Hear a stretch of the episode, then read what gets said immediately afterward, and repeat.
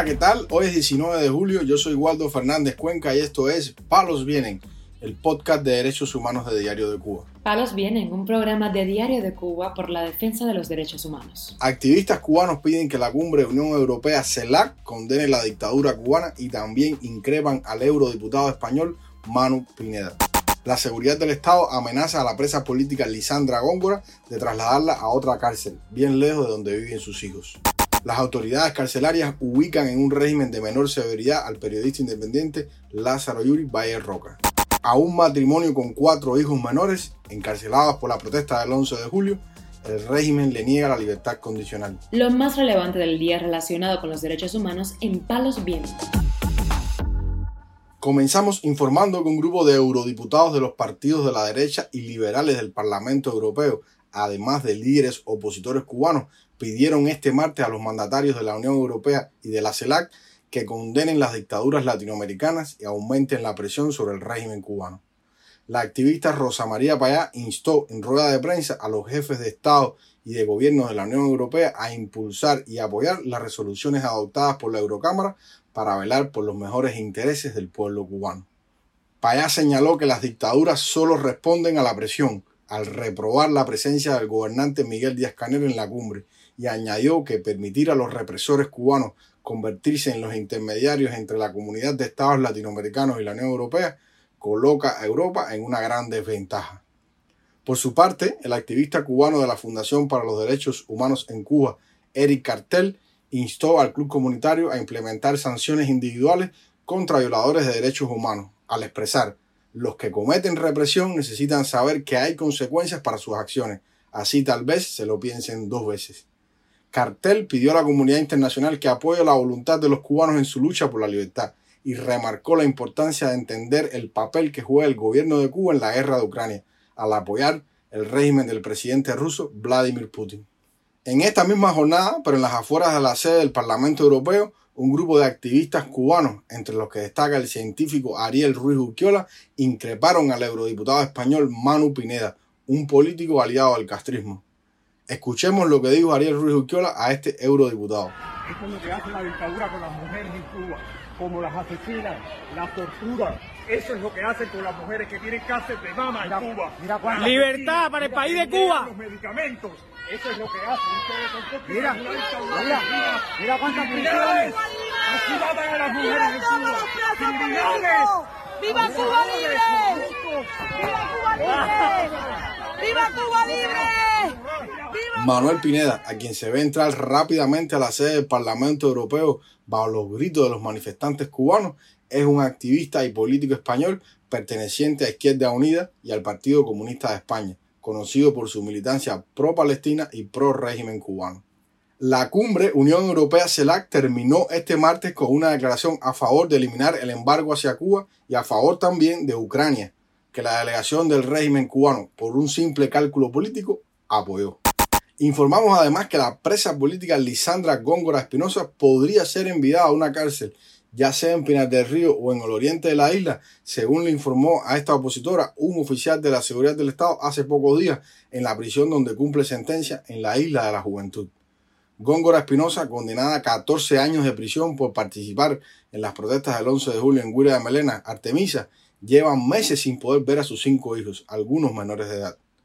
Ángel Delgado, el padre de cuatro de sus hijos, explicó a Martín Noticias que la advertencia de las autoridades tiene el propósito de que Góngora Espinosa no pida un traslado a otro penal que le permita estar cerca de sus hijos, quienes residen en Guira de Melena. ella quiere pedir traslado para acá para estar cerca de los niños y todo eso, ¿me entiendes? Como una carta que ella tiene que presentar ahí. Entonces, eh, esta semana que pasó, ella le planteó el problema a Wilmer de la isla de la juventud, el que tiene que ver con ella de la seguridad, y él le dijo en esas palabras, le dijo, si tú pides traslado, no te vamos a trasladar para donde tú quieres, te vamos a trasladar para Guantánamo o para Pinar del Río. Como una amenaza para que ni vaya a pedir traslado. La propia presa política explica las amenazas que ha recibido de la seguridad del Estado para mantenerla alejada de sus hijos. ellos me han amenazado que me pueden mandarme para Guantánamo, para Pinar del Río, para otra prisión.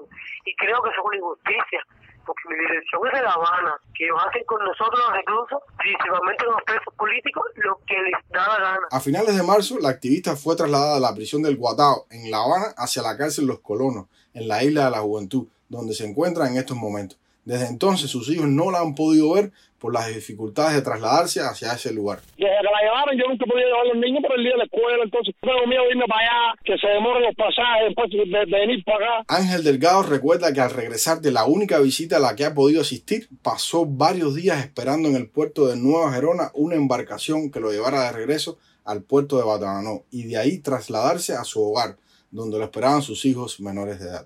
También damos a conocer que el periodista independiente y preso político Lázaro Yuri Valle Roca fue trasladado la pasada semana a un régimen de menor rigor en la prisión del Combinado del Este en La Habana, informó su esposa y también activista Eralidi Frometa al portal ADN. De acuerdo con la activista, al opositor cubano, las autoridades del penal lo trasladaron a la llamada zona O de menor severidad, a pesar de que está en una cárcel de máximo rigor. Frometa expresó que ellos dicen que es de menor rigor, lo que aún no entiendo debido a que es en la misma prisión de mayor rigor, y cuestionó además las condiciones de ese lugar. Yo tuve la visita el sábado con él en ese lugar, que está más deprimente que el otro donde estaba. La salud continúa igual, sin recibir asistencia médica aún. Durante los dos años de prisión política, Valle Roca ha sufrido varias recaídas en su salud y no ha recibido atención médica adecuada. Este prisionero político tiene padecimientos en la piel y presenta una pérdida progresiva de la visión debido a las pésimas condiciones de la cárcel. Valle Roca fue arrestado el 14 de junio del 2021 debido a que publicó en redes sociales las imágenes de un lanzamiento de octavillas en La Habana, con algunas frases de los próceres de la independencia de Cuba, como José Martí y Antonio Maceo. Por esa acción, el régimen lo condenó a cinco años de cárcel bajo los delitos de propaganda enemiga de carácter continuado y resistencia. Informamos también que las autoridades judiciales cubanas negaron la libertad condicional a los prisioneros Yusmeli Moreno González, de 44 años, y a su esposo Danger Acosta Justiz, de 45 años. Este matrimonio, con cuatro hijos menores, fue condenado a tres años de cárcel por su participación en la protesta popular del 11 de julio del 2021 en el poblado surgidero de Bataganó, en la provincia de Mayabeque. El Consejo de Relatores de Derechos Humanos expresó vía Twitter que este matrimonio continúa en prisión a pesar de haber extinguido dos tercios de su condena de tres años de cárcel y no tener antecedentes penales. Tanto Moreno González como su esposo no pertenecían a la disidencia interna al momento de incorporarse a las protestas pacíficas del pueblo surgidero de Batabanó, y sus cuatro niños han sufrido la separación de sus padres, quienes tuvieron que ser recogidos por sus familiares. Recientemente, Moreno González fue trasladada para la prisión de trabajo forzados Las Delicias, en la provincia de Mayabeque, y su esposo, Danger, permanece en la prisión severa de Aguacate, en Quibicán, explicó el activista Juan Carlos González Leiva del Consejo de Relatores de Derechos Humanos. Acosta Justiz y Moreno González fueron detenidos el 12 de julio del 2021, luego de participar pacíficamente en la protesta popular, pidiendo libertad y mejores condiciones de vida. El matrimonio fue juzgado junto a otros 13 manifestantes en el poblado de Bataganó. Durante el juicio, a pesar de que los abogados de la defensa señalaron las contradicciones de los testigos de la fiscalía y demostraron con claridad que los acusados participaron de forma pacífica en la manifestación, las condenas solo sufrieron pequeñas rebajas en la sentencia firme que fue entregada por el Tribunal Municipal de San José de las Lajas. Para finalizar, informamos que el preso político y sacerdote Yoruba, Loreto Hernández García, lleva 36 días incomunicado, denunció la organización Amnistía Internacional este lunes en sus redes sociales. El líder religioso se encuentra recluido hace más de un mes en la sala de penados del Hospital Provincial Clínico Quirúrgico Arnaldo Milián Castro de Villa Clara.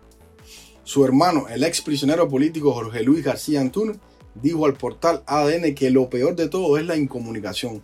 No se le permite que lo vean. La familia pide fe de vida.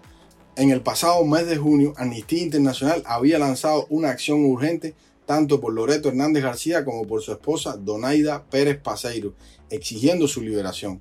En la llamada acción urgente, Amnistía Internacional destacó que estos opositores solo están recluidos por sus convicciones políticas y deben ser liberados de manera inmediata e incondicional. Esta organización internacional también lamentó el deterioro de la salud del sacerdote yoruba Loreto Hernández García y pidió atención médica adecuada para él. Este opositor padece de diabetes e hipertensión arterial y sufrió un preinfarto durante los primeros días de su encarcelamiento en el año 2021.